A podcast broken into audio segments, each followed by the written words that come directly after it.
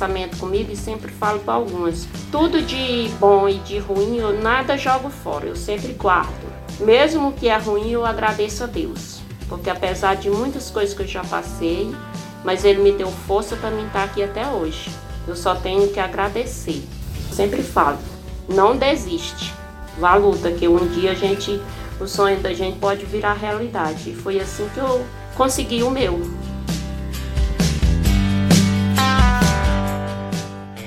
Essa é a Raimunda Ribeiro, produtora rural de 48 anos. Ela mora no assentamento 1 de Julho, área rural de São Sebastião, e é uma batalhadora, ou, como ela mesma gosta de dizer, uma resistente.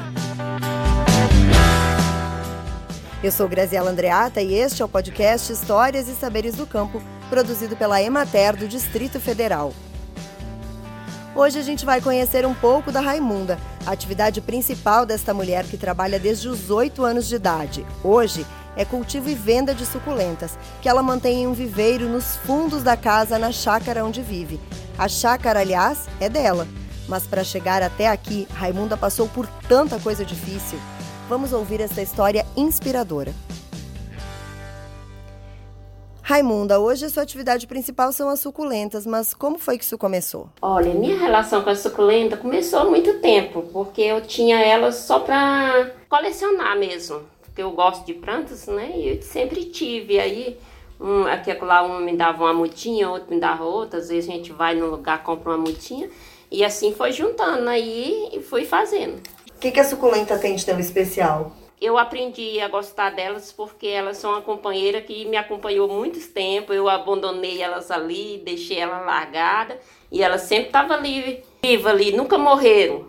Um dia chegou um pessoal aqui da Emater começou a me dar um puxão de orelha. E aí eu tomei a iniciativa de procurar é, entender mais delas e estou produzindo elas aí. Como foi que a Emater ajudou a senhora nisso? Ah, em conhecimento, como é que a gente fazia adubação, entender mais delas, o meio de sobrevivência delas, mesmo com a dificuldade da água que eu tenho, eles me ensinaram essas, essas técnicas. Antes da Emater, a senhora já tinha pensado em vender as suculentas? Não, eu tinha mais mesmo só para o meu consumo aqui mesmo de casa, só para enfeite mesmo. Quando eu conheci a Emater, eu praticamente só sabia mesmo cuidar de casa de família, como a gente sabe, cuidar de casa. Eu não sabia nada de artesanato. Apesar que eu vim da roça e tudo, mas eu não conhecia nada de artesanato. Até mesmo a, é, fazer certo tipo de coisa para comida, digamos um bolo, um biscoito, uma coisa assim, doce, essas coisas, eu não sabia. E a Emater foi quem me ensinou. Então, assim, a Imater para mim, então, não é puxando saco, não é, é. Eu admiro, eu tiro o chapéu. Você faz os cursos ainda da Imater, né? Faço. E quando estiver pela aí eu puder estar, eu tô sempre pronta para ir. A senhora mora num assentamento, né? Como foi que Sim. a senhora veio parar aqui? Mulher, eu vim parar aqui através de outra amiga minha. Eu morava sozinha com meus três filhos na época lá em São Sebastião, pagava aluguel, estava desempregada. E uma colega me chamou. Fiquei na dúvida, passei quase dois meses para dar uma resposta para ela. Até que um dia eu tomei coragem de vir. Aí, a partir do momento que eu vim, comecei a vir, participar das coisas, das reuniões que nós tínhamos, fui gostando, fui gostando. Estou aqui hoje. Mas não era ainda um assentamento, ainda não, era um acampamento. Era acampamento. E a senhora veio com os três filhos? Não. A cara e a coragem? Não, eu deixei meus três filhos lá em São Sebastião porque eles não queriam saber daqui. Eu vim só com a cara e a coragem, quando o povo. E enfrentei. Isso foi em que ano? 2010. E quando a senhora veio para cá, a senhora veio para trabalhar como trabalhadora rural aqui, Sim, né? Sim, eu morei quase 12 anos ali na, no meio do rio Bartolomeu. A senhora trabalhava com o quê? Eu era caseira na chácara onde eu morava, eu e meu ex-marido e meus filhos. E meus filhos vieram do Piauí eu, é, pequeno e eu criei eles lá. Foi 12 anos de lá que eu morei lá. No Piauí a senhora fazia o quê? Eu era empregada doméstica. Eu nasci na roça, mas eu saí muito cedo para trabalhar em casa de família. Eu saí com 8 anos de idade, não tive estudo por causa disso porque os meus pais eram muito humildes de condição. Então a gente lá, a gente tinha que sair muito cedo. Eu saí com oito anos dentro da casa dos meus pais. O que foi que fez com que a senhora decidisse vir para cá? Primeiro porque assim, eu não tinha moradia própria. E o meu sonho era um dia eu ter minha moradia própria. E eu não tinha condição de comprar. Primeiro que eu era empregada doméstica e as condições eram muito poucas. Até eu tinha medo, que eu não, nunca tinha participado de assentamento, né? Mas muita gente me deu força e graças a Deus deu certo. E quando a senhora chegou aqui, a senhora continuou ainda trabalhando lá na cidade, né? Continuei. Como é que a senhora fazia? Olha, tem muita gente que até não acredita, mas é a pura verdade. Eu ia para São Sebastião daqui a pé. Eu não tinha transporte nenhum para me ir. Eu saía daqui 5 horas da manhã, tinha vezes que eu saía quatro e meia. Para mim mesmo, depois é, ir para lá, eu ia através de carona. Era isso. Saí, tinha horário para chegar lá, para pegar ônibus, que eu pegava dois ônibus, mas não tinha horário para voltar.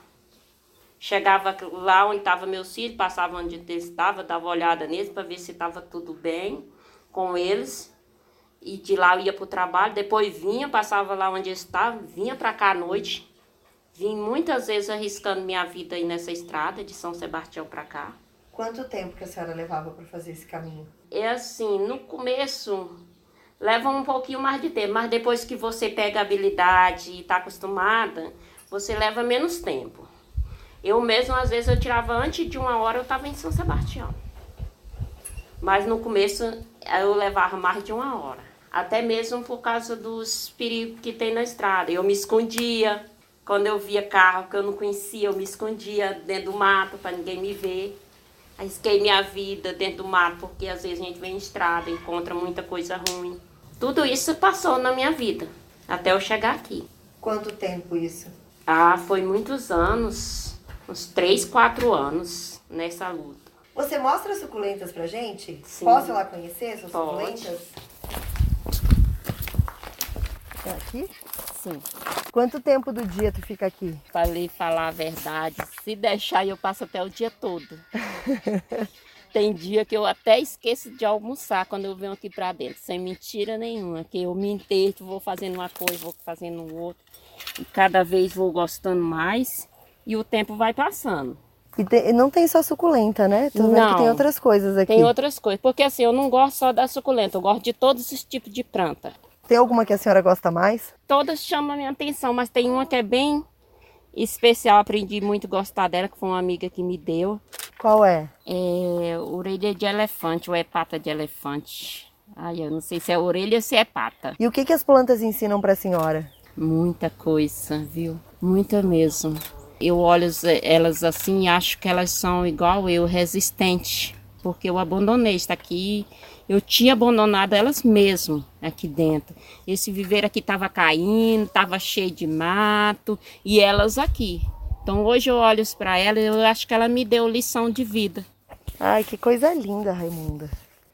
Olha, muito obrigada por conversar com a gente, por Obrigada. receber a gente aqui, Obrigada a você. no seu paraíso particular aqui. A gente acabou de ouvir a história da Raimunda Ribeiro, de 48 anos, moradora do assentamento 1 de julho em São Sebastião. Uma lição sobre persistência, força, resistência. Mas também sobre como, às vezes, a solução para os problemas da gente está mais ao nosso alcance do que a gente imagina. No caso da Raimunda, estava nos fundos da casa dela, na atividade que ela mais ama na vida: cuidar de plantas. Este foi o podcast Histórias e Saberes do Campo, produzido pela Emater do Distrito Federal. Até o próximo episódio.